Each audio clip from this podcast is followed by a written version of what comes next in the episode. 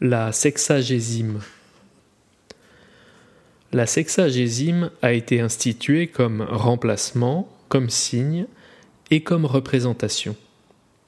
Primo, le pape Melchiade et Saint Sylvestre ont décidé que tous les samedis, les fidèles pourraient manger deux fois, de façon à ne pas s'affaiblir par un jeûne trop prolongé. Mais pour remplacer ces samedis, ils ont ajouté une semaine au carême et l'ont appelé la sexagésime.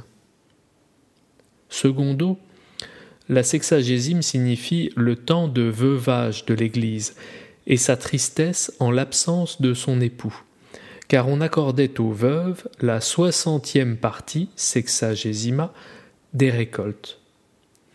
Mais pour se consoler de cette absence de l'époux, deux ailes sont données à l'Église, à savoir l'exercice des six œuvres de miséricorde et l'accomplissement du décalogue.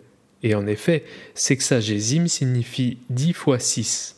Dix, c'est le décalogue, six, ce sont les œuvres de miséricorde. Tertio, enfin la sexagésime représente le mystère de notre rédemption, ou plutôt les six mystères qui sont l'incarnation, la nativité, la passion, la descente aux enfers, la résurrection et l'ascension. Jacques de Voragine, La légende dorée, traduit du latin par Théodore de Viseva et lu par Hervé Gasser.